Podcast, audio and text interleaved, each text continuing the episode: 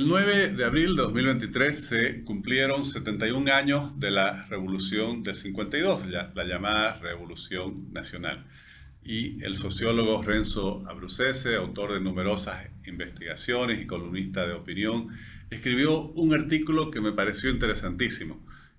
1952, el nacionalismo revolucionario y el Estado que acaba de concluir. Gracias Renzo por aceptar nuestra invitación. No, gracias a ustedes, pues es siempre un placer estar acá.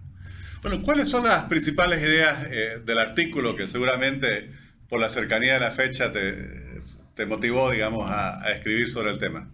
Exacto. Primero la motivación fue la proximidad del 9 de abril, ¿no? Un acontecimiento que realmente ha trascendido la historia de Bolivia y que no podíamos dejar pasar. Más aún cuando el partido que protagonizó está en crisis, no sabemos si va a sobrevivir o no sobrevivir, sobrevivirá, etc. Pero en el fondo de lo que se trataba era de, eh, de compartir con los, con los lectores eh, una reflexión que de alguna manera es diferente al conjunto de las reflexiones que se han ido haciendo a lo largo de por lo menos la mitad del siglo XX. Siempre se ha considerado que el, el gobierno del MNR terminó el, el 64 fue derrocado por Barrientos, se aperturó un 18 años de dictaduras militares, luego la reconquista democrática con la UDP y finalmente el 2006 la toma del poder por el MAS y PSP y Evo Morales. Y el análisis hecho siempre segmentadamente. Entonces, en un análisis un poco más profundo y detallado del proceso, yo me percaté que en realidad se trata del mismo movimiento de la historia y que estas eran expresiones de las contradicciones internas del proceso conjunto de la Revolución Nacional. Y eso, claro, cambia el horizonte interpretativo de una manera radical. Eh, porque para empezar, las contradicciones que se van manifestando son contradicciones que nacen inclusive desde el siglo XIX. ¿no? Hay una serie de acontecimientos políticos, organizaciones políticas que van cristalizando en el 52. El 52 en verdad el MNR lo único que hace es recopilar las demandas que se habían empezado a formular desde la formación del Partido Liberal de Leonardo Camacho hacia adelante. En 1914 el Partido Socialista de unos jóvenes chuquisaqueños ya planteaba la nacionalización de las minas y a lo largo de todo el periodo que va hasta el 52, todas las reformas que hizo el MNR fueron planteamientos de alguna fracción de la sociedad organizada, ya sea en partido o en grupos como el grupo Alfagama, por ejemplo, ¿no? Alfabeta, que era un grupo de intelectuales. Entonces el MNR ejecuta algo que la historia había planteado y eso no podía expresarse de otra manera que no sea como un movimiento general de la historia y en consecuencia eh, el indigenismo del el MAS era la última, la última expresión de esas, de esas contradicciones, porque he dividido el proceso en el nacionalismo revolucionario propiamente, que toma del 52 hasta el 56, en la fase militar, del, desde el 64 eh, hasta el 82, la democrática hasta el 2005 y la indigenista en adelante. No caben más opciones, solamente esas se podían dar. ¿Y qué significa esto del Estado que acaba de concluir? Lo que significa es como el, el proyecto de Estado y de sociedad del MNR estaba proyectado en base a una alianza de clases, esta alianza de clases ejecuta todas las reformas que sacan Bolivia del siglo XVIII y la ponen en el siglo XXI. Bolivia se instituye en un, en un país capitalista dependiente inscrito en la modernidad. Y eh, el conjunto de reformas que hace apuntan a consolidar el Estado Nacional, que fue el gran objetivo del nacionalismo en todas sus formas desde principios del siglo XIX eh, consolidar la, República y todas las medidas del MNR apuntan a eso. Pero en la medida más, la, medida crucial que se discutía desde finales del siglo XIX, eh, que era, el, entre comillas, el problema del indio. ¿No? El MNR, con el voto universal, ciudadaniza al indio, crea el ciudadano de la modernidad, de la Revolución Francesa, porque tiene ya derecho a votar, etc. Ya no hay voto calificado. Está el ciudadano. Y el siguiente paso que cerraba el ciclo de la revolución era la inclusión. Y el MNR hace un intento de inclusión, pero formal la inclusión del MNR llegó a las milicias obrero-campesinas, que en realidad eran más campesinas que obreras, y uno que otro diputado y eventualmente una autoridad de gobierno de extracción indígena. Hasta ahí llegó. Porque la ecuación general del nacionalismo era clase-raza. Eran las clases, porque llega al poder como una alianza de clases, eran las clases las encargadas de ejecutar la historia a través del Estado. Lo que hace el eh, Evo Morales es invierte la ecuación. Ya no es clase-raza, es raza-clase. Y eso suponía que las, eh, los indígenas eh, participaran con representación y participación en el Estado de forma real y no formal. ¿Podríamos... Ejecutando eso, se acaba el proyecto del, nacionalismo revolucionario. Eso era lo último que faltaba. Ahora, desde esa descripción estaríamos, no sé si un fin de ciclo, un cambio de época. Pero ¿cómo está el país 71 años después? O sea, ¿cuál es el resultado 71 años después? Prácticamente un tercio, un poquito más de un tercio de la historia nacional. Vamos a cumplir recién 200 años de historia. Claro, el producto, eh, la situación actual es que si ese ciclo se acabó, es un fin de época como has mencionado, hemos entrado en un proceso de transición que consiste en el fin del Estado del 52 y la desesperada búsqueda de un nuevo modelo de Estado y de sociedad. Con el añadido de que durante el siglo XX, particularmente, los, interlocutores del Estado fueron las clases sociales y los partidos que los representaban. Pero en el siglo XXI, los partidos eh, se desprestigiaron terriblemente, las ideologías entraron en una crisis total, hay una ausencia de estructuras ideológicas, no solamente en Bolivia, en todo el planeta. Eh, de manera que la transición es una búsqueda de nuevos paradigmas que permitan una, concebir un Estado diferente y una sociedad diferente. ¿Con qué actores? Y ahí está el punto neurálgico. Si no son las clases sociales porque el capitalismo maduro ha desdibujado, hoy día pues no va, el 80% de los robots que producen los coches Fiat no van a ser sindicatos ni pliegos petitorios si ya el proletariado dejó de ser el interlocutor de la historia, etcétera, etcétera, etcétera.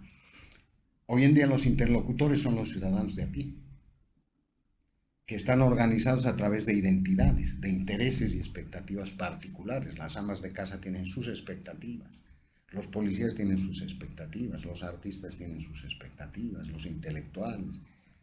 Esta, esta enorme diversidad de identidades que las encontramos en los bloqueos, por ejemplo, donde a nadie le interesa si el de la derecha, si el que está a tu lado es de derecha o de izquierda, ¿no? Si es obrero o no es obrero, a nadie le interesa, le interesa su presencia porque está demandando un derecho ciudadano que hace parte de la ciudadanía y del poder ciudadano.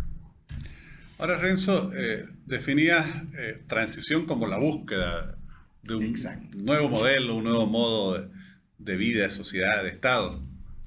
Pero la realidad es que hoy tenemos un Estado desinstitucionalizado, una sociedad polarizada, confrontada, eh, un sistema de partido, yo diría, destruido prácticamente, un, oficialismo, una especie de, guerra civil interna, una oposición desestructurada. Eh, sí hay la sociedad civil activa que tiene sus momentos en los cuales se manifiesta. ¿Cómo esa, en, en esa circunstancia, en ese panorama, una transición hacia bueno, un futuro mejor, por así llamarlo, que, es lo que todos aspiramos y anhelamos? Claro, aquí, aquí hay una base, hay un, hay un espacio eh, sólido, ¿no? A diferencia de otros momentos de transición. La primera transición eh, producida por el liberalismo a finales del siglo XIX fue dramática, terminó en la, en la Revolución Federal. La segunda transición, la de Nemener, terminó en, en, un alzamiento popular que dio 5.000 muertos. Pero en gran medida porque la base socializada, la base que hacía parte de la conciencia social, ¿no? Eh, y del instinto social no estaba del todo consolidada y eso generaba incertidumbre y la incertidumbre en momentos de transición siempre se expresa en violencia. Pero en el caso actual, la conciencia democrática del pueblo boliviano es extremadamente alta. Todas las soluciones que, se, que se encuentren van a pasar por la democracia. Más aún si tomamos en cuenta que como el, paradigma ya no son las clases y la lucha de clases, las tensiones de clases, sino estas múltiples identidades, cuando hay una multiplicidad de identidades en la sociedad, el único escenario posible de sobrevivencia es la democracia. No hay otro, porque son muchos y muy diversos. Y todos aspiran el ejercicio de su propia libertad. De manera que el escenario base es la democracia. La salida boliviana va a tener que ser por la democracia. Ahí es donde Evo Morales está acabando su tumba. Porque eh, piensa, en mi percepción, piensa que esto puede pasar por una salida autoritaria, ¿no? Y está estructurando un escenario de enfrentamientos, etcétera, etcétera, que no le van a dar resultado porque la conciencia democrática boliviana y esa estructura histórica que es la democracia no dan para una salida autoritaria, no dan para una salida autoritaria. Yo creo que el futuro va a ser difícil, ¿no? Sobre todo porque las transiciones, ¿qué son en realidad? Son los momentos donde se entierra el pasado, con todo, con sus actores, sus estructuras, las formas de representación y participación, todo se entierra y surge una nueva perspectiva con nuevos mecanismos que de repente, como decían, decían Nietzsche, son lo mismo, pero de otra manera. ¿no? Y, yo creo que por ahí va a pasar. Ahora, podríamos, haciendo un poco seguimiento del hilo que estabas desarrollando, el hilo argumental, Claro, estamos en un momento quizás donde la, la, noche sigue oscura y el amanecer no termina de llegar y, y a los problemas políticos, sociales, eh, se une hoy una, se suma hoy una incertidumbre económica. Eh, esa combinación es, es, muy compleja. Eh, ¿Qué hacer? Porque sí tenemos, de verdad, un pueblo con convicción democrática, una sociedad civil activa, pero lamentablemente las instituciones que deberían representar a esa sociedad, eh, desde el Estado, incluso desde la sociedad civil, peor aún desde la representación política, están tan debilitadas, usaban las palabras diezmadas, eh, que, cuesta encontrar algo que le dé sostenibilidad a la construcción de un proyecto país.